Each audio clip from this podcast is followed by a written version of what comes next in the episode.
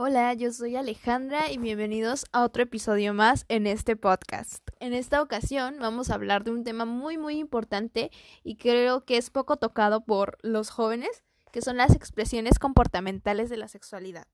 Y bueno, ¿Qué más hay que agregar? Más que estas expresiones abarcan más aspectos que los eh, eróticos sexuales. Y eh, bueno, para todas estas expresiones eh, normalmente se utiliza una escala de siete niveles aproximadamente, de los cuales les voy a hablar. Para empezar, pues con esta escala tenemos en el área no erótica la expresión mínima EM, que es el grado mínimo de expresividad del comportamiento que se produce, eh, que produce gusto o satisfacción y está presente en todo individuo. Eh, por ejemplo, el tener una mascota por gusto o el tener una amistad por gusto. También tenemos la expresión acentuada, EA, y pues es un comportamiento, pero un poquito ya más notorio, ¿no? Más prominente en una persona.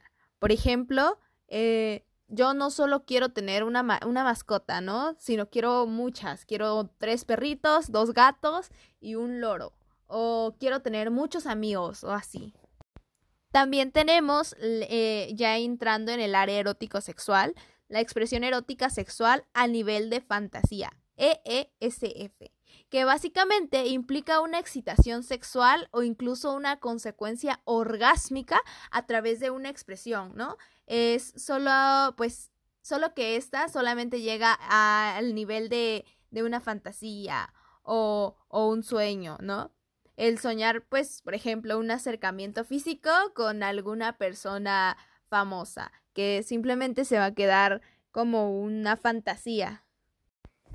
También tenemos la, el siguiente nivel, que es la expresión erótica sexual mínima, EESM, que es básicamente la práctica de la expresión para obtener la excitación, ¿no?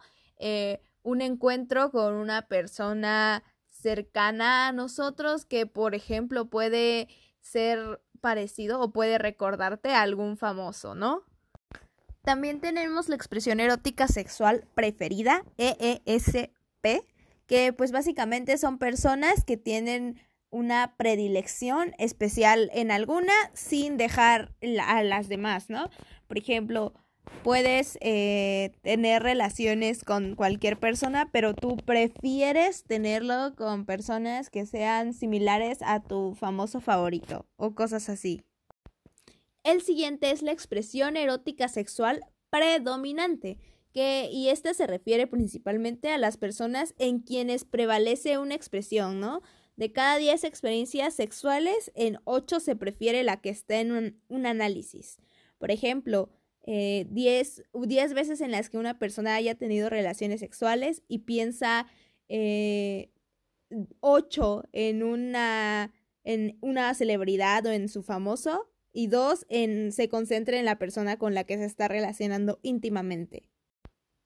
Y pues también tenemos como último nivel la expresión erótica sexual exclusiva, ¿no? Solo mediante esta expresión se logra la excitación, orgasmo o ambos, ¿no? Solo se logra el, orgasmo, la excitación, cuando se llega a tener o se llega a cumplir la fantasía de tener alguna relación con alguna persona, con un famoso o cosas así.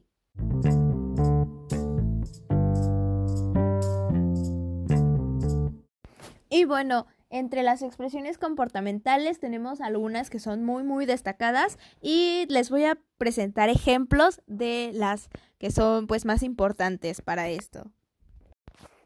Tenemos un término que normalmente siempre es mal utilizado, ya que se relaciona a todas las parafilias como fetichismo, cuando el fetichismo es una parafilia aparte y el fetichismo corresponde a las personas que les gusta poseer objetos o pertenencias de determinadas personas. Por ejemplo, la ropa interior, los zapatos altos, el cabello, las medias, los artículos de piel, de seda o de algún material en específico, eh, relacionándose pues básicamente a la colección o al, al guardarlos para poder producir un estímulo sexual eh, eh, para la acción.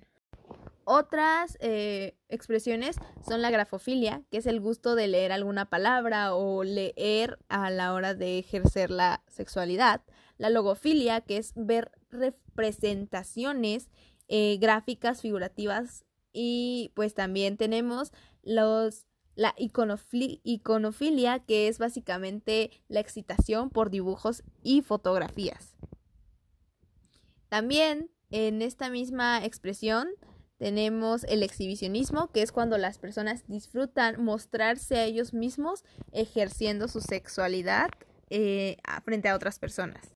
Tenemos la rinofilia, que es el disfrute por el, oler olores eh, específicos, la gerontofilia, que es la atracción por personas de mayor edad, específicamente pues los ancianos, el masoquismo, que es cuando la persona disfruta de sentir un dolor físico, de sentirse en sumisión eh, o de depender de la otra persona. Y hay otros que son un poquito más, más intensos, más fuertes, que son la necrofilia, que consiste en la atracción por lo muerto o por la muerte en sí. Eh, la escotofilia, que es cuando las personas gustan o disfrutan de ver los cuerpos, eh, expresiones eh, de ambos o de otras personas. Y pues también tenemos la zoofilia, que es cuando las personas sienten atracción o gusto por animales en el espectro sexual. La, la fobofilia, que es el disfrute del, del temor o del peligro. La coprofilia, el gusto de o placer por las heces, por el acto de defecar y pues observar el cómo se defeca. Eh, la orofilia, el gusto de la orina, el acto de orinar y pues el observar. El sadismo, que es cuando básicamente los individuos disfrutan el dolor físico, disfrutan someter eh, o hacer que otras personas dependan de ellos. Y pues la paidofilia, que consiste en el gusto o atracción por los niños.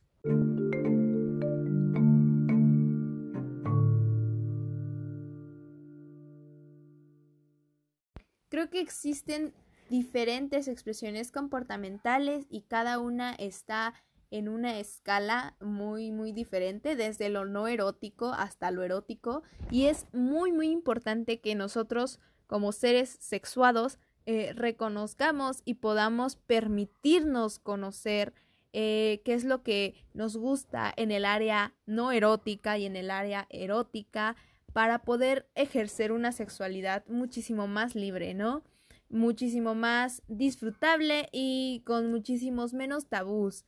El llevar a cabo una sexualidad eh, siguiendo pues básicamente lo que disfrutamos es un punto muy muy importante para la realización humana como lo menciona este Maslow en su pirámide de necesidades el sexo es una de las bases fisiológicas que son necesarias y obligatorias en el caso de las personas sexuales. Eh, y es muy, muy importante conocer los gustos de cada uno de nosotros mismos.